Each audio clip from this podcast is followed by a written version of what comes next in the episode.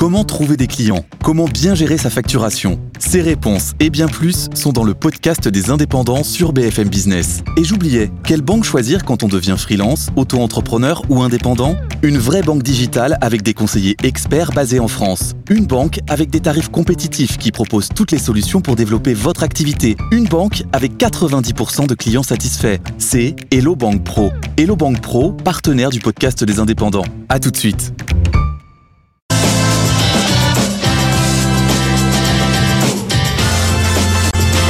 BFM Business présente Les pionniers chez Fred Mazzella avec Frédéric Mazzella et Stéphanie Colo. Les pionniers cette semaine avec au sommaire le tête-à-tête avec euh, l'ingénieur, l'inventeur, le français le plus connu de la Silicon Valley. Il a passé 30 ans aux US à mettre la technologie au service des vrais gens, comme il dit.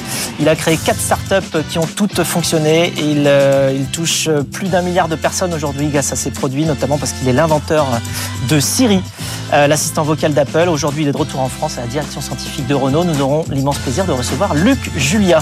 Et en deuxième partie, c'est le pitch avec deux entrepreneurs. Cette semaine, nous recevons Élise Postil, la cofondatrice d'Ilo Et Géraldine O'Neill, la fondatrice de Natural 5. Enfin, en dernière partie, Fred répondra à vos questions comme de coutume. Euh, c'est les questions évidemment que vous nous avez envoyées via le site de bfmbusiness.fr. Et tout de suite, place au tête-à-tête avec Luc Julia. Les pionniers chez Fred Mazzella. Le tête-à-tête. Bienvenue dans le tête-à-tête. Aujourd'hui, nous recevons Luc Julia. Bonjour Luc. Salut Fred.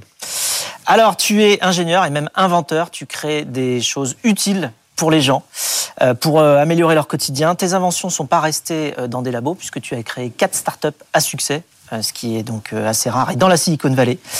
Euh, avant d'être appelé par Steve Jobs en personne pour développer Siri. Euh, tu es résilient, persévérant, très exigeant. Euh, et aujourd'hui, depuis 2018, tu renforces les ponts de collaboration entre la France et les États-Unis euh, au niveau de la technologie. Donc merci pour ça déjà. Alors, tu connais le principe de l'émission. On va s'intéresser à ton parcours, mais on va aussi s'intéresser à tout ce que tu penses, toutes tes émotions, tous tes ressentis quand tu fais des choses justement que les autres n'ont jamais faites. on aura quelques interventions de Stéphanie qui viendra nous présenter des moments charnières justement dans ton parcours. Et on va commencer donc par le début. Alors, tu es né en 1966, euh, et même si tu as longtemps vécu aux États-Unis, tu es toulousain. À 5 ans, tu as un rêve peu commun pour un enfant euh, si jeune. Tu rêves d'entrer au CNRS. Pourquoi donc? Je pense que c'est mes parents qui m'ont mis ça, qui étaient enseignants, qui m'ont mis ça dans la tête. Ils m'ont mis le mot CNRS, CNRS chercheur, chercheur trouveur. Et donc, je sais pas, j'avais envie de faire ça, ça avait l'air cool. Mais je savais pas ce que ça voulait dire. Non. Et alors donc euh, après, tu t'es quand même rapidement euh, passionné pour l'informatique et l'électronique spécifiquement. Tu te souviens de la, la première chose que tu as bricolé La toute première, c'était en fait une alarme dans ma chambre pour pas que ma soeur rentre. La seconde, c'était euh, un robot pour Ça faire mon marchait? lit. Elle Ah rentrait ça plus? marchait, oui. C'est-à-dire, ça faisait quoi? Ça faisait une sirène? Oui, c'était une sirène, oui. C'était une petite lamelle de laiton qui, qui, qui faisait une alarme. Quoi. Et le deuxième, donc une, un robot pour faire mon lit. Et ça marchait aussi? Ah non. Ça, ça, oui, parce que j'allais dire, celle-là, si ça a marché, ça, ça nous serait Ouais, ouais, ça très marchait utile. pas bien. C'est-à-dire, ça marchouillait à l'époque. Tu sais, c'était quand on faisait son lit, c'est pas mettre une couette sur le lit. Hein. Il fallait Oui, il fallait le border faire, euh, avec, les, avec draps, les Ouais. machins. Et donc euh, ça, ça bordouillait Mm. euh, et ça déchirait pas mal de draps. Qu'il y avait un bras, un robot. Ouais, il y avait un bras, donc c'était un moteur d'aspirateur. J'avais donc transformé le, le mouvement circulaire en mouvement euh, perpendiculaire, enfin, euh, je sais pas comment on dit, euh, linéaire. Et donc, euh, et ça allait le long du lit, et avec le bras qui faisait ça. Et donc, euh, il fallait mettre les draps comme il fallait, le- la couverture, et puis ça faisait ça. Et puis, mais ça en a déchiré pas mal. Ma mère était pas très contente, mais moi, j'étais très fier. hein. Bon, alors on voit la photo de classe. Tu nous montres où tu es C'est le gars qui euh, est affalé là, en troisième en bas là. D'accord. Oui. Ok, tu nous regardes avec euh, une vision d'avenir. Et euh, tu entames des études en informatique et tu obtiens une maîtrise, puis un DEA euh, en informatique à l'université Pierre et Curie, qui s'appelle maintenant Sorbonne Université. Tu poursuis en doctorat à l'ENST, qui est Télécom Paris. et au début des, des années 90, justement, tu entres au CNRS. Donc on se dit l'aboutissement. C'était comme dans ton rêve de gosse ou pas? Absolument pas. Euh, donc euh, très grosse déception. Enfin, au début, si, c'est assez rigolo. C'est que c'est un labo, on fait des trucs, on a un peu de matériel, on a des gens sympas avec qui on peut discuter et tout. Et puis après, euh, dans mon cas, hein, et c'était il y a 30 ans, donc il y a prescription, ben, on, me dit qu'il ne faut pas que je collabore avec les autres gens du CNRS, les autres personnes du CNRS, d'autres labos.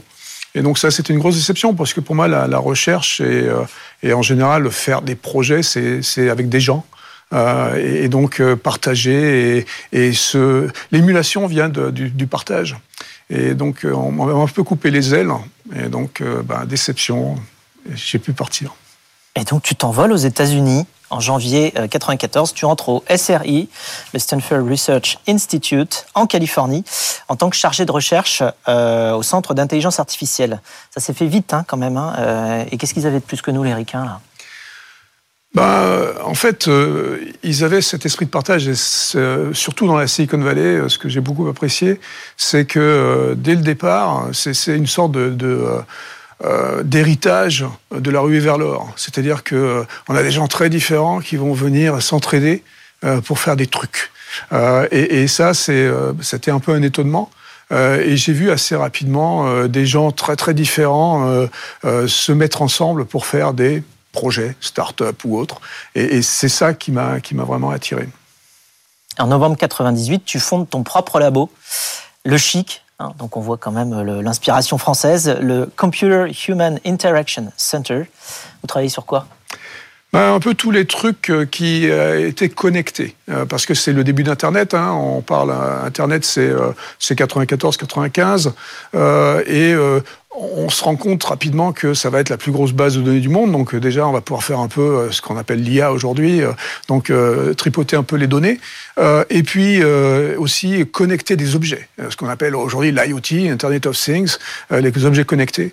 Et, donc, bah, ce que fait Chic à l'époque, c'est le premier frigo connecté, la première voiture connectée, les, beaucoup de premières d'Internet, mais bon, c'était pas difficile de faire le premier puisque oui, il n'y avait pas. pas. Et euh, il y a une date qui compte beaucoup pour toi. C'est le 9999 at 9 a.m., c'est-à-dire le, le 9 septembre 1999 à 9h du matin. Qu'est-ce qui s'est passé? On a présenté les neuf projets sur lesquels on avait travaillé ah, depuis, euh, depuis les, mois précédents où on avait créé Chic. Et donc, on a présenté neuf projets de débiles, hein, des trucs un peu, un peu bizarres hein, qu'on n'avait jamais vus avant. Et, c'était effectivement très important pour nous. On était une petite équipe de chercheurs, euh, euh, chercheurs appliqués. Hein, C'est-à-dire que c'était pas de la, pas les, savants fous. Et donc, on présente nos, nos choses à la presse. Et c'était très, très gratifiant pour nous. Neuf, c'est un chiffre porte-bonheur pour toi? Moi, pas spécialement. Celui-là a été rigolo parce que ça n'allait pas arriver souvent après euh, de retrouver euh, autant de, autant de mêmes chiffres. Euh, il va falloir attendre un peu et je pense pas que je vais le voir le prochain. Donc, et tu passes d'entrepreneur de, génie à eh bien créateur de start-up. Euh, et donc, tu te lances dans l'aventure de la création de start-up avec un palmarès assez exceptionnel, Stéphanie. Effectivement, en 2000, vous créez l'incubateur euh, Bravo Brava, doté d'un budget d'un million et demi de dollars. Il incube quatre de, vos start-up qui seraient, vont, révéleront être quatre succès. D'abord, Soliloquy Learning, pionnier de l'assistant de lecture utilisé dans plus d'un millier euh, d'écoles aux États-Unis. Euh, la start-up est rachetée en 2007 par euh, Scientific Learning. Vient ensuite Speak ISL qui utilise la reconnaissance vocale pour aider à l'apprentissage de l'anglais. Puis en 2004, Orbs Networks, spécialisé dans le streaming bien avant hein, que ce type de technologie ne se démocratise. L'entreprise est rachetée en 2010 par Qualcomm. Et enfin, en 97, avec euh, Adam Scheyer, vous développez un programme intitulé The Assistant. Vous en déposez les brevets. Ce projet aboutira à la création de Siri en 2007. On y reviendra plus tard dans l'émission avec Fred. 100% de réussite c'est sur, sur tes startups, c'est absolument pas classique. Non, ben dans, la vallée, euh, dans la vallée, le taux de réussite est à peu près entre 5 et 10 D'accord, donc euh, effectivement, euh, euh, là, on a eu beaucoup de chance, c'est sûr. Il n'y a pas que de la chance quand même. Hein. Je pense qu'il y, a du travail, du talent et bon, et un peu de chance. Oui, il y, a quand même un peu de chance. Mais, mais c'était aussi le bon moment. Il faut, il faut se remettre aussi dans ces années 2000 où on est après la bulle Internet, donc une nouvelle respiration. les, les, les VC, les venture capitalistes qui font, qui investissent, font un peu plus attention aussi. Donc le, taux de réussite peut-être à ce moment-là était un tout petit peu plus haut. Donc bon, mais oui, mais en 100%, ça n'existe pas. Qu'est-ce que tu considères être ta plus belle invention? Ma, plus jolie, technologiquement parlant, c'est euh, Orb, Orb Networks, euh, celui qu'on vient de voir là. Euh, c'était vraiment une performance technologique assez incroyable. Pouvoir jouer sur un téléphone en, Edge, hein, c'est pas, on parle pas de 3G, de 4G là, hein, on parle de, de petite connectivité sur un téléphone. rappelle exactement comment ça marche, Orb. Alors Orb, ça permettait de, de jouer n'importe quel média, mais n'importe quel médium sur n'importe quel téléphone. Voilà, bah, là c'était sur un Nokia 3650 certainement, donc un vieux téléphone Nokia. On pouvait jouer, bah, euh, là en l'occurrence, de la live TV. Euh, donc c'était normalement pas possible. La télé sur téléphone. À télé sur téléphone. Absolument impossible. Impossible. Et donc là, il faut calculer euh, quelle est la bande passante. Il faut faire plein plein de choses pour pouvoir calculer le serveur, comment il va envoyer les les, les, trames. Enfin bon, c'était très très très compliqué. Et je pense d'ailleurs qu'on a eu tous les geeks de la terre parce qu'on a eu 13 millions d'utilisateurs sur cette application et 13 millions d'utilisateurs pour une petite start-up. C'était les 13 millions de geeks qui existent dans le monde. D'accord. Et euh, comment tu fais pour euh, gérer tout ça en même temps? Tu dors combien d'heures par nuit? Ouais, c'est un peu la chance que j'ai aussi, c'est que je dors pas beaucoup, je dors à peu près 3 heures par nuit, euh, donc j'ai à peu près deux journées par jour. Donc deux cycles d'une heure trente? Ah, pour, la, pour la nuit, oui, deux cycles de 1h30, alors que les gens normaux, entre guillemets, c'est à peu près deux cycles de 3 heures. Donc tu as deux journées en une et tu arrives à tout faire. Alors en 2003, tu décroches euh, un rendez-vous euh, avec Steve Jobs euh, pour lui présenter tes inventions. alors pour rappel, dans le contexte Apple, à l'époque, l'iPod existe, mais l'iPhone n'existe pas encore. Ça s'est passé comment cette première rencontre avec Steve Jobs? Très mal. Euh, donc, euh, on, était très très excités hein, parce qu'on a effectivement le rendez-vous avec euh, le gars de la vallée, hein, Steve Jobs, qui était connu pour ses pour ses humeurs, mais bon, on était quand même très très excités. Et on, se prépare, on a une heure de préparation avant. Il arrive avec ses deux acolytes. il rentre dans la pièce, on commence la démo. Au bout d'un quart d'heure, il se lève, il dit c'est de la merde et il se casse. Alors évidemment, c'était nous, on était un peu choqués, hein, on était un peu euh, déçu, c'est moins qu'on puisse dire. Ses acolytes restent, et essayent de nous calmer, enfin de nous dire que c'est normal, c'est Steve. Bon, bah d'accord. C'est ça, c'est Steve. T'es exigeant. C'est le moins qu'on puisse dire. Ouais, là, c'est je dirais. Euh, Provocateur. Il était jaloux, tu penses? Il a vu tes inventions, il s'est dit. Hum, lui, bon, il va C'est facile de dire ça aujourd'hui, mais euh, je pense qu'il y avait un tout petit peu. Allez, oui, il était jaloux. Ah bah voilà, c'est dit. euh, donc tu continues ta route euh, avec tes startups jusqu'en 2011, où tu entres pour la première fois dans un grand groupe. Euh, tu deviens directeur de la technologie pour HP, euh, Hewlett Packard, et le 4 octobre 2011, tu reçois l'appel d'un vieil ami, Steve Jobs. Alors pourquoi il te rappelle? Ben, euh, là, euh, il a découvert euh, la start-up qui, entre-temps, est devenue une start-up qui s'appelait Siri. Donc, le premier projet qui était notre projet d'assistant à, à, SRI en 1997. Donc, entre-temps, c'est devenu une start-up qui marchait sur Android. et, et donc... Si on voit ton patent. Ça, c'est le brevet, c'est le brevet qui a été délivré en 2003. Et, et donc, il dit, bah, écoutez, je pense que le truc que vous faites sur Android, là, vous avez 180 000 utilisateurs. De toute façon, c'est pas bien, ça suffit pas. Moi, je veux mettre ce que vous avez fait sur euh, l'iPhone. Et euh, venez. il se souvenait qu'il t'avait déjà rencontré et qu'il avait déjà dit que ce que tu faisais, c'était pas bien Bah oui, mais bon, ça c'est la vallée, encore une fois. On oublie tout. Euh, on oublie tout. Quand c'est du business, c'est du business. D'accord. Et donc tu travailles à ce moment-là au développement de Siri, donc qui est passé de SRI à Siri pendant un an. c'est quoi les ingrédients d'un assistant vocal? Qu'est-ce qu'il y a dedans? Alors, il faut comprendre que tout se passe sur des serveurs, d'accord? Donc Siri, euh, ça se, ça se fait dans les serveurs, donc il faut construire. ici on voit la présentation. Euh, voilà, c'est mon euh, ami Scott Forstal. donc c'est, il faut construire de scratch des serveurs, beaucoup beaucoup de serveurs, parce qu'on sait qu'on va avoir beaucoup beaucoup d'utilisateurs. Et donc, bah, il n'y avait pas ça chez Apple. il faut donc construire des data centers euh, avoir euh, la possibilité d'intégrer ça dans euh, iOS, donc qui était l'OS de, de, de l'iPhone. donc une petite performance avec une équipe qui est une équipe de 15 personnes au départ, 85 au bout de 6 mois. belle performance de, de, du front-end au back-end, donc euh, du début à la fin, on a tout fait. Et euh, tout ça en mode secret, parce qu'on est quand même chez Apple, c'est-à-dire que personne ne sait qu'on est là, qu'on existe euh, chez Apple. On a double SaaS pour entrer dans nos bureaux, personne, enfin, on est caché, et, voilà, et, on fait le truc en un an. En 2012, tu quittes Apple pour partir chez son concurrent, Samsung, et ça marque une transition forte pour toi, Stéphanie. Effectivement, puisqu'en 2012, vous êtes nommé directeur de l'innovation chez Samsung. Euh, votre rôle, c'est de diriger 350 chercheurs en charge des euh, projets d'avant-garde. Cinq ans plus tard, alors qu'Emmanuel Macron est élu président, vous dites vouloir faire quelque chose pour la France. Vous proposez alors à Samsung de créer un laboratoire dédié à l'IA, euh, mais à Paris. Et face au refus de la direction vous démissionnez, ça va pas durer longtemps. Hein. Au bout de deux mois, vous réintégrez euh, Samsung pour aller au bout euh, du projet. Et le laboratoire d'intelligence artificielle de Samsung est inauguré fin 2018 dans le deuxième arrondissement de Paris. Tout à fait. Alors, elle est comment la France que tu retrouves au niveau technologique Elle est comme celle que j'adore, c'est-à-dire une France euh, qui a changé quand même hein, en, 20 ans à l'époque. Euh, euh, elle a pas mal changé. elle est devenue plus une France d'entrepreneurs. elle est toujours une France d'ingénieurs, une France de, de, matheux, de gens qui font de l'IA, hein, qui font bien de l'IA. Et donc, elle est cette France dans laquelle on peut développer ses projets et, et utiliser ses talents. Euh, et, donc, euh, bah, j'étais effectivement très très fier de pouvoir dire que mon pays euh, pouvait héberger ce genre de centre. D'ailleurs, tu as travaillé avec beaucoup de Français quand tu étais en Silicon Valley. Hein ouais, j'étais un peu la cause de pas mal de fuites de cerveau là-bas. Ils sont rentrés ou pas? Ils restent là-bas? Tous les Français avec qui tu as travaillé Ça dépend. ça dépend. maintenant, de moins en moins c'est-à-dire qu'ils reviennent de plus en plus tôt ici.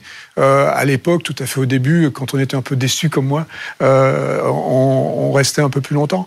Mais c'est vrai que depuis la French Tech, on va dire, donc depuis 2012-2013, euh, il y a beaucoup plus de potentiel ici, de potentiel d'entrepreneuriat. Et donc, du coup, ben, on va se former un peu, on va voir un peu ce qui se passe à Stanford, à Berkeley, et puis, on revient ici.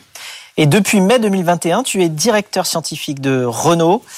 Pourquoi tu as accepté de monter à bord de, Renault? Euh, ben, C'est encore une fois euh, pour faire profiter en quelque sorte de mon expérience dans la vallée, donc euh, d'avoir un peu cette, différence de...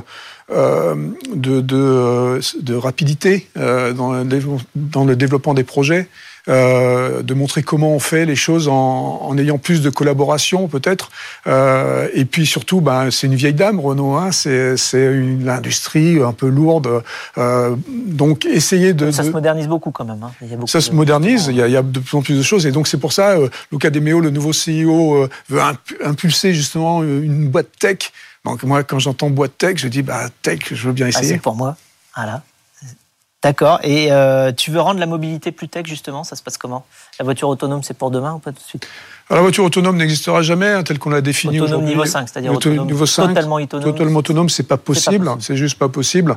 Euh, il faut, ça sert à rien de toute façon. Hein, ça coûterait beaucoup trop cher. Parce qu'il faut trop de créativité pour réussir à conduire et s'adapter à toutes les situations? Exactement. Nous, euh, quand on n'a pas vu une situation, eh ben, on va faire quelque chose avec cette situation. Quand un robot n'a pas vu une situation, il est embêté. Euh, parce que ce qu'on appelle le machine learning. Pardon Il fait que reproduire le robot. Oui, exactement. Il fait que euh, recracher ce qu'on lui a appris. Hein, c'est ce qui s'appelle le machine learning. Hein, c'est du learning. C'est que de l'apprentissage. Et donc, s'il n'a pas appris, il ne sait pas. Euh, nous, si on n'a pas appris, on a un truc qui s'appelle l'inné. Il se passe des trucs, on ne sait pas exactement comment les expliquer, mais on arrive à faire des trucs alors qu'on ne savait pas. En 2020, tu reçois la Légion d'honneur et tu dis Nous, humains, sommes indispensables. Et les Français, encore plus. Qu'est-ce qu'ils ont de, spécial, les Français, les ingénieurs français, par rapport aux Américains bah, C'est un peu ce que je disais tout à l'heure, c'est euh, ces mathématiques. Euh, c'est ce siècle des Lumières. Euh, il est quand même, c'est quand même extraordinaire. Notre éducation mathématique est fabuleuse. quand on regarde les, médailles Fields, qui sont bah, l'équivalent. la dernière avec. Exactement. Donc, on, on, a le plus de médailles Fields dans le monde on est les meilleurs en maths. C'est comme ça. Et il se trouve que l'intelligence artificielle, qui est donc un de mes sujets, bah, c'est des maths. Et donc, on est les meilleurs. Et c'est comme ça. Et, mais par contre, on n'oublie pas que l'humain est indispensable parce que ces intelligences artificielles, elles ne sont strictement rien sans nous. Ce ne sont que des outils. En revanche, à ton retour en France, tu as publié un livre, quand même, au, au titre provocateur, qui dit L'intelligence artificielle n'existe pas aux éditions First. Alors, L'intelligence artificielle n'existe pas, mais il y a quand même ChatGPT euh, d'OpenAI qui est quand même qui a un buzz euh, assez sympa et marrant euh, en ce moment. Euh, et donc nous, on, l'a testé. On lui a demandé ce qu'il pensait de l'émission Les Pionniers, et voici sa réponse. C'est quand même assez marrant. Il, invente des trucs. Enfin, il invente. Non, il a raison. Alors regardons. On a demandé à ChatGPT ce qu'il pensait de, des Pionniers. Les Pionniers est une émission de télévision française diffusée sur BFM Business qui met en avant des entrepreneurs innovants et leurs projets. Elle est très appréciée des entrepreneurs car elle leur permet de se faire connaître et de présenter leur entreprise. Donc ça c'est particulièrement la, séquence pitch qu'on va avoir juste après. Euh, et leurs idées à un large public. De plus, l'émission offre également l'opportunité aux entrepreneurs de partager leur expérience et leurs conseils avec d'autres personnes intéressées par l'entrepreneuriat. Enfin, Les Pionniers est une source d'inspiration pour les entrepreneurs qui peuvent s'en inspirer pour développer leurs propres projets ou trouver de nouvelles idées. Moi, je trouve que l'intelligence artificielle, est quand même très intelligente. Euh, alors comment t'expliques que ChatGPT soit capable de, de faire tout ça? C'est relativement facile. On disait tout à l'heure, hein, c'est l'intelligence artificielle ne fait que recracher ce qui a été euh, déjà appris quelque part. Je pense que si on fait euh, une synthèse de plein d'articles qui sont parus sur ton émission, ben, on pourra arriver à, à, faire ça et avoir du copier-coller de, de, ces différentes synthèses. Alors, du coup, l'intelligence artificielle n'existe pas. Oui, c'est l'intelligence artificielle de Hollywood qui n'existe pas, justement, celle qui est fantasmée, euh, celle qui nous fait croire des choses soit bonnes, soit mauvaises. Et c'est pour ça que j'ai eu ce titre un peu provocateur, parce qu'effectivement, moi, je fais de l'intelligence artificielle depuis 30 ans, donc ça serait bête, parce que ça voudrait dire que je ne ferais oui. pas grand-chose. Euh, mais, mais par contre, il y a plein d'intelligence artificielle. Et justement, il faut surtout pas faire croire ce que c'est pas. Parce que si on fait croire que ce n'est pas, on risque de, décevoir tellement de gens que euh, ça risque d'arrêter, on risque d'arrêter d'essayer d'en faire. Il ne faut pas arrêter parce que dans chacun de ces domaines d'application, euh, les intelligences artificielles sont excessivement utiles, impressionnantes. Ce sont des outils très très puissants qu'il ne faut surtout pas arrêter de développer. Pour tout savoir de ton aventure, c'est possible et facile. Tu viens de publier un autre livre euh, aux éditions Kenz, un Français dans la Silicon Valley. Merci pour tout ce, ce partage-là. Et euh, alors toi qu'inventes pour améliorer le quotidien des gens, dans quelle mesure tu penses que la technologie peut euh, justement aider à résoudre les problèmes, notamment du climat aujourd'hui? C'est un très gros problème parce que euh, la technologie affecte énormément le climat en fait. Euh, on s'en rend pas compte parce qu'on est excité, nous ingénieurs, on va être excité euh, faire ces technologies, développer ces technologies sans comprendre l'impact que ça a. Donc d'un côté, ça a un impact qu'il faut comprendre, donc déjà il faut s'éduquer là-dessus, mais de l'autre côté, on peut utiliser les technologies, l'intelligence artificielle en particulier, pour essayer d'optimiser euh, notre impact, justement, pour faire en sorte qu'on n'en ait pas autant que ça. Et c'est sur ce qu'il faut travailler aujourd'hui. On n'y travaille pas assez. Je pense que la technologie va réussir, on va réussir à la fin, euh, on, va réussir à, fixer les problèmes, euh, mais il faut quand même s'en rendre compte et, se rendre compte de l'impact négatif aussi de ces technologies. Pour conclure, on a une question inattendue de la part d'une entrepreneur haute Guénaud que tu accompagnes, qui a créé Plume, qui est un, un outil d'accompagnement à l'apprentissage de l'écriture pour les jeunes et qui est justement basé sur de l'intelligence artificielle. On écoute tout de suite la question de Aude pour toi. Salut Luc, c'est Aude de Plume, j'espère que tu vas bien. Je voulais te poser une question, toi qui diriges la mission sur la souveraineté numérique de la France. Penses-tu qu'il est encore possible de gagner cette bataille et comment faire pour cela? À bientôt On n'a pas trois heures. Euh, la réponse courte, c'est oui. Euh, on peut la gagner, cette bataille, parce que comme je disais tout à l'heure, on a les meilleurs ingénieurs du monde. Euh, donc, on peut gagner la bataille de la technologie. Il faut qu'on gagne la bataille du business. Donc ça, c'est un, un, autre problème. Euh, il y a des problèmes de marché. Le marché européen est très très différent du marché américain ou du marché chinois. Ils sont beaucoup plus petits, beaucoup plus fragmentés. Euh, donc je pense qu'on a plus de problèmes là à résoudre et il faudrait que Bruxelles nous aide au lieu de regarder la taille des tomates, euh, de regarder un peu euh, d'uniformiser euh, les, les, les, les policies qu'il y a dans les différents pays. Mais bon, je pense qu'effectivement, on a une chance. on est très très bon. il suffit de. Merci Luc pour ce partage, pour ces émotions, ces enseignements. Quant à nous, on se retrouve juste après pour le pitch.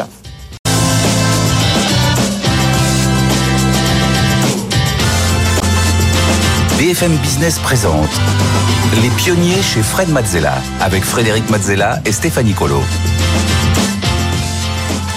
Les pionniers, on reprend avec le pitch.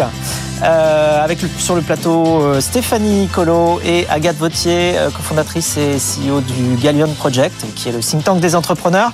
Chaque semaine, on reçoit des pitchers, des gens qui créent des sociétés, des business, et qui viennent nous le présenter euh, pour obtenir eh bien, euh, une interaction, des conseils avec nous. Vous pouvez vous aussi candidater. Pour cela, rien de plus simple. Ça se passe sur le site de l'émission Les Pionniers sur BFM Business, ou bien vous scannez tout simplement le QR code qui s'affiche à votre écran. Les pionniers chez Fred Mazzella. Le pitch. Et on commence tout de suite cette séquence du pitch. On reçoit Élise Postil. Euh, bonjour Élise, soyez la bienvenue. Vous êtes la cofondatrice et directrice générale d'ILO, marque de cosmétiques naturels et personnalisables. Je vous rappelle les règles. Vous avez 1 minute 30 pour pitcher devant Agathe et Fred. Suivront des questions, des conseils.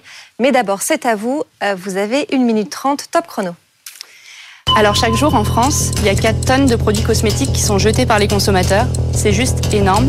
Et la raison principale de cet abandon, c'est que le produit n'est pas adapté à leur peau. Et ça, ça peut paraître évident quand on sait que l'industrie cosmétique propose des soins adaptés finalement à peu de standards, généralement peau sèche, mixte ou grasse. Et du coup, il y a un cycle qui est bien souvent répété en cosmétique. On achète un produit, on le teste, on est frustré parce qu'il ne correspond pas à ce qu'on attendait et il finit à la poubelle. Du coup, c'est pour ça qu'on a créé ILO avec mon associé Margot, qui est une marque de cosmétiques naturelle et personnalisable qui s'adapte à votre peau et ce, tout au long de votre vie. Concrètement, un soin ILO, c'est une base de soins neutre et naturelle à venir personnaliser en fonction des besoins de sa peau avec des actifs, anti-âge, anti-imperfection, illuminants par exemple. Et notre innovation, c'est que nos actifs sont prédosés et encapsulés dans ces petites capsules végétales pour ne pas créer de déchets. Donc, vous choisissez vos actifs, vous craquez les capsules associées, vous ajoutez le contenu à la base de soins, vous mélangez et vous avez un soin sur mesure, prêt en emploi en deux minutes seulement, sans créer de déchets. Alors nos valeurs, ce sont le naturel, nos soins sont jusqu'à 100% naturels. L'anti-gaspillage, nos capsules sont prédosées et végétales, nos pots sont rechargeables pour économiser plus de 96% de plastique. Et l'inclusivité, on considère que vous êtes unique et que vos produits cosmétiques doivent l'être aussi. Après une campagne de pré-vente réussie, les soins ILO seront bientôt disponibles sur notre site e-commerce au début de l'année 2023. Alors si vous aussi, vous avez envie d'un soin qui vous ressemble, n'attendez plus et rejoignez-nous sur l'îlot d'Ilo. Merci beaucoup, Élise Postil, pour euh, ILO. Euh, Fred, on commence avec tes questions. Alors 4 tonnes jetées par jour, je suis assez euh, scotché, ça représente beaucoup. Il euh, faudrait calculer combien ça fait par, euh, par personne, par jour ou par semaine ou par mois, mais enfin, ça, ça fait quand même énorme. Est-ce que c'est plus ou moins que le gaspillage qui est lié à ce qui reste dans le fond des tubes et que les gens n'arrivent pas à sortir sauf euh, en prenant leur cutter pour découper le... le- hein, sent le je, je vois que, je vois que ça sent le vécu. Euh, Est-ce que c'est plus ou moins que ce gaspillage La- donc le gaspillage 4 tonnes, c'est vraiment 4 tonnes de crème jetée. Il y a en effet une partie qui sont les résidus de, de fond de tube, etc. Ah, c'est 4 tonnes en tout. La raison principale de l'abandon, ça reste que le produit n'est pas adapté à la peau. D'accord. C'est pas une- parce qu'on n'arrive pas à avoir le fond. Non, il y a une femme sur deux qui déclare jeter un produit avant de l'avoir terminé, et ce parce qu'il ne correspond pas aux besoins de sa peau. D'accord. Est-ce que euh, vous êtes les premiers à faire des, des produits personnalisables autant en tout cas ou... On n'est pas les premiers à faire des produits personnalisables. Euh, Parlez-nous des concurrents. Il y a deux types euh, d'acteurs aujourd'hui qui proposent de personnaliser des cosmétiques. Il y a les détaillants d'ingrédients cosmétiques qui, eux, proposent de réaliser soi-même ces cosmétiques ou de personnaliser des bases de soins à l'instar de ce qu'on fait chez. Euh, La différence, c'est que les actifs sont conditionnés dans des bouteilles en plastique grand format. On utilise quelques gouttes de chaque actif, on les stocke dans les placards et finalement, ils finissent à la poubelle parce que soit on n'en a plus l'utilité, soit ils ont périmé. Et le deuxième ac- acteur qui propose des produits euh, à personnaliser ou personnaliser, c'est euh, les laboratoires qui, eux, proposent des produits finis. Donc, on répond à un diagnostic de peau en ligne. On reçoit un produit euh, personnalisé euh, directement chez nous qui est, qui est tout prêt. Euh, mais ces acteurs sont positionnés sur un créneau plutôt euh, haut de gamme. On est à environ euh, 80 euros le soin de jour euh, pour euh, du 50 ml, alors que chez Ilo, on est euh, autour de 29,90 euh, un pot plus trois actifs. Vous n'avez pas peur en mélangeant tous ces produits de faire le géo trouve tout et de créer des réactions chimiques euh, en chaîne euh, Enfin, je sais pas parce que, enfin, je croyais que justement on- la composition des produits était assez arrêtée pour éviter les problèmes de mélange. Évidemment. On a même parfois pas le droit de mettre un certain produit dans le tube d'un autre parce qu'on a peur de créer des réactions chimiques. Comment vous faites pour euh, calculer fait. toutes les combinaisons? Alors, toutes les combinaisons sont testées avec notre laboratoire partenaire. Donc, euh, toutes les combinaisons d'actifs possibles sont testées dans les bases à quantité euh, maximisée. Donc, euh, aucun risque là-dessus. Tout est, tout est testé sur une base de soins. Donc, la, la, crème de jour, par exemple, on a 51 combinaisons possibles entre nos actifs et nos bases. Et elles sont toutes testées en laboratoire. Agathe, est-ce que tu as des remarques à faire sur le pitch d'Élise? Euh, Oui, alors euh, déjà, félicitations pour ton pitch. Euh, C'était très clair. Euh, je pense que tu nous, tu nous attires l'attention tout de suite sur le, euh, voilà, le nombre de, de, de, déchets qui est produit à cause, à cause des crèmes non utilisées. après, moi, tu m'as un peu perdu parce qu'en fait, on a le sentiment que tu veux résoudre beaucoup de choses avec une crème. Et donc, moi, mon conseil, c'est de réussir à se concentrer sur vraiment ce qui fait le caractère euh, unique euh, d'Ilo. Euh, et en fait, moi, je l'ai vraiment compris en, en, écoutant les questions de Fred. Euh, donc, désolé, je suis peut-être un petit peu plus lente, mais en tout cas, moi, mon conseil, c'est quand tu arrives dans une émission comme ça sur des crèmes où il y a une cible qui est très diverse, c'est vraiment de réussir à, à, mettre en avant ton, ton innovation. Euh, ça, c'est le, le, le, premier point. Et ensuite, attention quand, enfin moi, mon conseil quand on demande la concurrence, c'est que tu passes sur une émission euh, comme ça, de pas passer trop de temps justement. C'est un peu une question piège, de revenir toujours à ton produit, d'en profiter pour euh, voilà euh, euh, magnifier un peu ce que tu ce que tu proposes. Merci. Est-ce que tu as besoin de répondre, Élise, peut-être aux remarques d'Agathe? Non, merci. C'est, Si je dois retenir quelque chose, enfin, le, la valeur principale de, de, de, ta crème et de ton innovation? Ah bah, notre, notre innovation, c'est vraiment cette petite capsule d'actifs prédosés qui permet vraiment donc, de réaliser un soin personnalisé rapidement, facilement et surtout sans créer de déchets puisque euh, elles sont euh, biodégradables. Donc c'est vraiment euh, là ce sur quoi on met l'accent nous, c'est l'anti-gaspillage de la capsule au pot rechargeable. Très clair, parfait. Merci beaucoup. Merci, euh, merci, merci beaucoup. beaucoup. Élise Postil, donc cofondatrice et directrice générale d'ILO. Bon, Agathe, c'est grâce aux questions de Fred que tu as réussi à, oui, en fait, il y a vraiment eu, accrocher. en fait. Ouais, je pense qu'il y a eu beaucoup d'informations. Et après, je trouve que l'innovation est géniale. C'est-à-dire ouais. d'avoir la même crêpe qui, qui, te suit en fonction des saisons. Tu peux l'adapter, la, la, changer de, en fonction de tes besoins. Je trouve que c'est c'est super. Mais c'est vrai qu'au début, je trouve que le, le, pitch était très fourni et mm. j'ai eu un peu du mal à, à voir le, la différence. Mm. Fred? Moi, je crois que je suis pas dans la cible. Pourquoi pas si, attends. Les hommes portent euh... des crèmes aussi de jour. Ouais, mais, Même mais de nuit il se trouve qu'aujourd'hui, euh, tu vois, non, je. Pas tu encore. mets pas de crème. Pas Voilà, encore. pas encore. Ouais. Voilà, peut-être. Donc euh, non, c'est vrai que c'est le genre de produits dans lesquels j'ai beaucoup de mal à, à, me, à me, projeter. Alors euh, bon, le, tout ce qui est euh, gaspillage et, et, essayer de, de, mm. de, le diminuer, eh bien ça, ça me, ça, ça me parle beaucoup. Euh, le côté, je mélange les produits. Bon, Petit chimiste pour faire ta crème. Ouais, pas tout ça, ça, je suis peut-être pas tout à fait prêt. Euh, voilà. Mais autrement, non. Euh, oui, je pense qu'il y a. Euh, dans, dans, tous les cas, on va dans la personnalisation, donc on va dans le bon sens aussi. Ouais.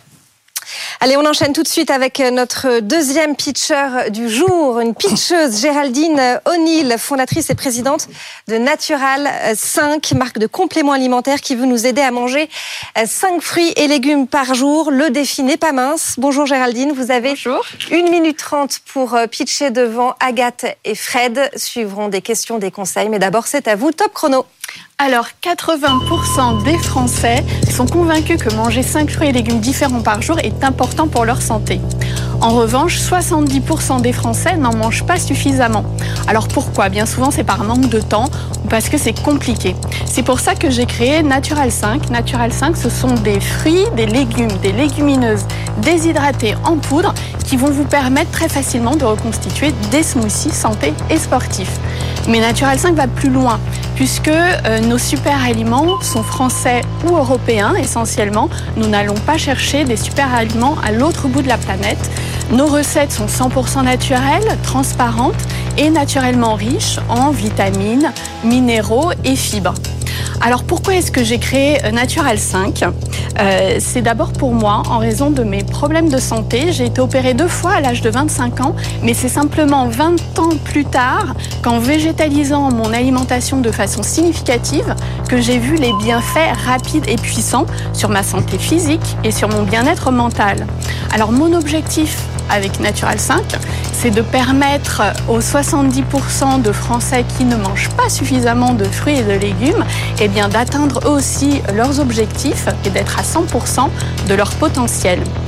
Aujourd'hui, Natural 5 est distribué sur notre site internet natural5.co Je suis en négociation avec une chaîne de magasins bio pour également faire un test. Merci beaucoup, Géraldine. Fred, on va commencer par tes questions pour Géraldine. Est-ce que ça nourrit bien? C'est-à-dire que ça remplace. Euh, enfin, je ne sais pas si, on mange que ça, on, a suffisamment mangé? Non, alors je suis pas du tout sur un remplacement de repas. Euh, c'est un complément, ce sont des fruits et des légumes. Donc dans un sachet de 200 grammes, vous avez l'équivalent de 2 kilos de fruits et de légumes. C'est très léger, ça se transporte partout. Euh, notre objectif, c'est de compléter notre alimentation et pas de remplacer un repas. Donc je m'adresse par exemple euh, en B2B aux entreprises pour pouvoir proposer nos poudres à mélanger à de l'eau, à l'instar du café et du thé. Parce que par exemple, quand on est devant son ordinateur, parfois on a tendance à manger euh, par manque de temps euh, devant son ordi un sandwich. Là, vous avez un complément d'alimentation qui va vous permettre eh bien d'avoir un complément en fruits, en légumes. Et comme je le disais, on est naturellement riche en vitamines, en minéraux, en fibres. Donc c'est vraiment quelque chose que l'on prend en plus. alors sur le process de fabrication, euh, c'est séché Est-ce que ça prend beaucoup d'énergie ou est-ce que c'est plutôt assez naturel et, et sans trop de ressources pour justement arriver à des produits de ce type-là Alors effectivement, euh, je travaille avec des prestataires qui déshydratent à basse température. Donc on est sur une déshydratation en dessous de 40 degrés euh, qui permet de préserver euh, les nutriments, les fibres. Euh, et ça, c'est vraiment très important pour nous. Il y a forcément un peu de chauffe puisqu'on est sur une déshydratation. Vous avez fait le bilan énergie environnementale Non, ça j'ai pas fait le, le, bilan. Mes prestataires travaillent aussi dans une optique anti-gaspillage. Donc on est aussi dans cette optique d'avoir toute une réflexion euh, vertueuse, puisque euh, malheureusement, euh, eh bien beaucoup d'agriculteurs de euh, l'Île-de-France avec lesquels mes prestataires travaillent, eh bien proposent leurs produits qui sont destinés à être jetés. Donc nous, on opère dans cette filière-là. En termes de distribution, vous faites comment? Alors pour l'instant, comme je disais, sur le site internet naturel5.co, vous allez pouvoir trouver euh, nos produits. Aujourd'hui, je suis en échange avec une chaîne de magasins bio pour pouvoir, je l'espère, faire un test prochainement. Et euh, voilà, et je m'adresse aussi au B2B, aux entreprises. Donc Naturel 5 est commercialisé depuis euh, l'été dernier, donc c'est encore très récent, mais l'accueil est très positif. Agathe, est-ce que tu as des remarques sur le pitch euh, Oui, bien sûr, toujours. Euh, ben déjà, bravo pour ton pitch parce que je trouve que euh, euh il est vraiment euh, très maîtrisé. Tu es solaire, tu t'exprimes bien. On a envie de t'écouter. on est tous concernés par ce sujet de manger cinq fruits et légumes. Pour nous, pour nos enfants, c'est un, un, un, sujet de société très fort. donc, et on comprend bien tout ton produit moi, je trouve que ce qui a manqué un peu dans le pitch, euh, c'est euh, euh, le côté un peu adoubé par des scientifiques. je pense que quand on, on j'aurais aimé que tu nous parles un peu plus de comment tu, tu comment tu as, as, imaginé le produit, comment tu l'as construit, quels sont tes prestataires. Parce que je pense que dès qu'on touche un peu à la santé, à l'alimentation, c'est bien d'avoir ce côté un peu scientifique, voilà, d'être sûr d'avoir été développé avec les bonnes personnes. Mm. Et Fred, d'ailleurs, t'as as posé les, les questions. Euh, sur ce sujet-là. Et dans cette continuité, je pense aussi les bienfaits. Tu les, as, tu as, tu as bien exprimé que tu te sentais mieux. Bah, je pense que ça c'est un quelque chose de très fort. Le bien-être en ce moment, euh, physique et mental dans notre société, c'est euh, hyper important. Et donc moi, j'aurais aimé que tu ailles un peu plus aussi là-dessus. Mais bon, franchement, bravo parce que c'était assez complet. Ouais. J'ai trouvé. Moi, ça me donne envie d'essayer. et c'est super que tu viennes avec tes produits. Niveau prix, vous alors, comment? Oui, alors pour les euh, sachets 200 grammes, on est sur euh, une vingtaine d'utilisations, donc on se situe autour de 20 euros, 20-25 euros suivant euh, les produits. Je les ai pas tous là.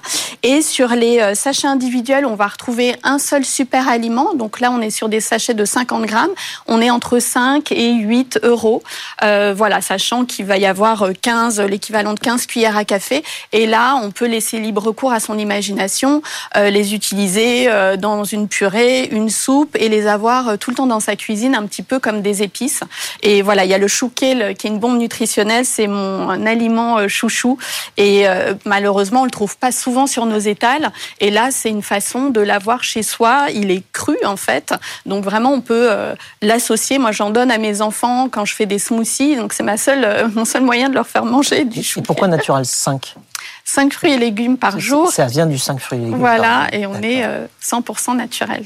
Après, le gros sujet, c'est comment tu te fais connaître. Parce qu'il euh, y a tellement d'offres aujourd'hui sur le marché, c'est comment tu arrives à sortir un peu du, du lot. Euh, au-delà de cette émission qui va euh, voilà, qui va, la... C'est multiplié, qui va marquer un tournant dans la croissance de Natural 5. Eh bien, écoutez, je suis euh, très surprise parce que justement, en faisant mon tour, moi j'ai fait mon tour avec ma petite valise des magasins bio. Et ce qu'ils aiment, c'est que je me différencie de leur offre de super aliments qu'ils ont en, en, sourçant en fait des super aliments locaux et en, et en ayant cette offre de justement 5 fruits et légumes différents qu'on va trouver dans un sachet et même ces super aliments-là, c'est vrai qu'aujourd'hui, on les trouve pas dans les magasins. Et euh, voilà, j'ai fait euh, récemment le salon Marjolaine. Et là aussi, ça a été euh, un succès. Et vraiment, c'est perçu comme étant vraiment novateur. Je pense qu'on apporte quelque chose de différent. Eh ben, c'est un succès qu'on vous souhaite. En tout cas, Géraldine O'Neill, fondatrice et présidente de Natural 5. Merci, beaucoup, Géraldine. En tout cas, Agathe Fred, je vous sens convaincue par le concept. J'ai l'impression que vous avez envie de goûter. Oui, moi je pourrais essayer. Après, est-ce que je deviens un client régulier ou pas Je sais pas. Au moins tester. Voilà, tester, oui. Ouais. oui, moi je pense qu'on mange pas assez de légumes, euh, de fruits et de légumes dans la journée. Mmh. Avec et, nos vies, euh, et avec nos vies un peu speed, euh, de pouvoir avoir cet aliment qui vient compléter une quiche à manger sur au-dessus d'un ordinateur mmh. ou un sandwich, je pense que c'est pas mal. Comment tu connais mon repas de ce midi?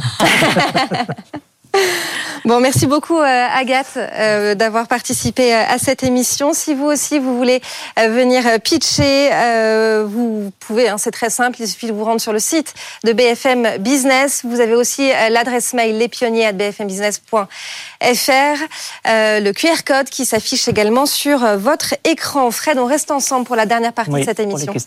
C'est Fred vous répond. Les pionniers chez Fred Mazzella. Fred vous répond. On continue avec euh, vos questions. Chaque semaine, vous pouvez euh, me poser vos questions sur euh, le démarrage de votre activité, sur l'écosystème entrepreneurial, sur la manière avec laquelle on fait grandir une société. Et vous pouvez envoyer vos questions directement à l'adresse de l'émission qui s'appelle lespionniers at bfmbusiness.fr ou bien les poser directement sur le site. Effectivement, et on commence tout de suite, Fred, avec la question de Lucie. Euh, comment répartir efficacement les tâches entre associés? Alors, il faut tenir compte de la personnalité de chacun et des envies de chacun. Euh, une équipe fondatrice, c'est un peu comme un puzzle. Euh, ça doit être des pièces qui se complètent et surtout pas qui se marchent sur les pieds. Mm. donc en fait, c'est très important de savoir analyser les forces et les intérêts euh, de chacune des personnes et trouver de quelle manière tout cela va pouvoir s'agencer et se compléter, euh, puisque euh, eh bien il va falloir tout couvrir quand on crée une société. Il faut pouvoir couvrir tous les domaines de du de la construction du produit et de la tech, évidemment quand c'est le quand c'est le cas. Enfin en tout cas construire du produit, construire le produit ou le service, mais aussi savoir communiquer dessus, savoir financer le le, le projet, savoir aller recruter, gérer toute l'équipe. enfin tout ça c'est des choses qui doivent être très complémentaires. Éventuellement ensuite savoir partir à international et forcément il va y avoir des gens qui ont plus d'affinité pour ça que d'autres. Donc il faut vraiment penser l'équipe comme un puzzle et euh, comme euh, une complémentarité entre les associés. Euh, je me souviens que bah, nous c'est ce qu'on a fait comme travail avec Nicolas Brusson et puis Francis Nappé qui sont mes cofondateurs sur Blablacar. on a bien réparti les tâches quand la société a commencé à vraiment grandir. Nicolas lui il était plus sur tout ce qui était opérationnel, croissance y compris internationale et puis financement de l'entreprise. Moi j'étais plus euh, sur euh, ce qui était euh, le produit, l'expérience client et puis aussi la communication, le bon message et le positionnement de l'entreprise pour bien faire comprendre ce qu'on était en train de faire et faire passer les bons messages. Et puis Francis, lui, Francis Nappé, qui était le, le, bah, notre baguette magique un petit peu technologique, il faut le dire, le CTO, donc qui savait bien rendre concret toutes les toutes les idées, les envies qu'on pouvait avoir. Et puis ensuite, on s'est tous occupés pour le coup d'aller recruter donc toutes les fonctions ressources humaines et recrutement qui qu'on s'était répartis entre nous pour construire nos équipes et compléter nos ambitions. Hmm. Allez, on enchaîne tout de suite avec la question de Sofiane. comment fait-on mûrir une idée en vrai projet entrepreneurial? Alors c'est vrai que quand on part avec une idée, euh, on a un peu l'impression de partir dans un champ euh, totalement euh, vide et ouvert et qu'on ne sait pas où trouver les repères. Donc en fait, il faut s'organiser, créer. Ça veut dire quand même penser en avance aussi. C'est pas juste avoir une idée. Il faut paver le chemin vers l'existence de cette idée, de cette création. Donc ça veut dire qu'il faut euh, déjà imaginer son idée, l'évaluer, l'évaluer de la manière la plus euh, objective possible, euh, c'est-à-dire vérifier qu'elle peut être utile à la société. Donc ça, ça veut dire discuter avec beaucoup de personnes, en parler, et savoir ce qu'en pensent quand même les personnes. Alors si on nous dit oui, ce serait super, mais tu n'y arriveras jamais, alors ça, c'est pas grave. Euh, de bon signe. Oui. C'est que. Voilà, mais des fois on a l'impression que c'est impossible, alors que bon, en fait, euh, quand on pave le chemin, on y arrive. Par contre, il faut que ça commence quand même par ah oui, pourquoi pas. Après, les gens peuvent avoir des peurs et se dire pourquoi pas, mais si, mais si, mais si, mais ça. Bon, ça, c'est juste des obstacles et on arrivera à y passer. Mais il faut quand même que qu'il y ait euh, le, sentiment que c'est quelque chose qui va euh, qui va être utile. Ensuite, il faut s'organiser, comprendre si l'idée qu'on a c'est plutôt un projet ou plutôt un produit mmh. ou plutôt un service, euh, parce que c'est pas le même mode de fonctionnement. Quand on est sur un projet, eh bien on va fonctionner sur presque au coup par coup en fonction des, des clients qu'on va trouver. Quand on est sur un produit, il faut construire un produit pour tout le monde. Il faut que ce soit le même pour tout le monde. Donc c'est pas la même approche. Il faut apprendre à convaincre et déjà s'auto-convaincre soi-même, savoir vraiment euh, euh, comprendre ce qui nous motive, parce qu'ensuite ça deviendra contagieux, on arrivera à emmener plein de monde. Et puis ensuite, il faut planifier. Euh, et donc construire les étapes de progression du projet pour, pour avancer. Donc voilà, c'est beaucoup plus pensé et structuré peut-être que ce qu'on peut s'imaginer. transformer une idée en quelque chose de concret, mm. c'est beaucoup d'organisation. Et tous ces, euh, c'est très faisable. Toutes ces euh, réponses de Fred, vous pouvez les retrouver évidemment dans son livre Mission Blablacar, les coulisses de la création d'un phénomène. C'est évidemment toujours dispo en librairie. Qualifié de MBA de l'entrepreneur. Effectivement, le MBA de, l'entrepreneur. C'est la fin de cette émission des, pionniers, mais on se retrouve la semaine prochaine, Fred, pour euh, une nouvelle émission. Avec grand plaisir. bon week-end.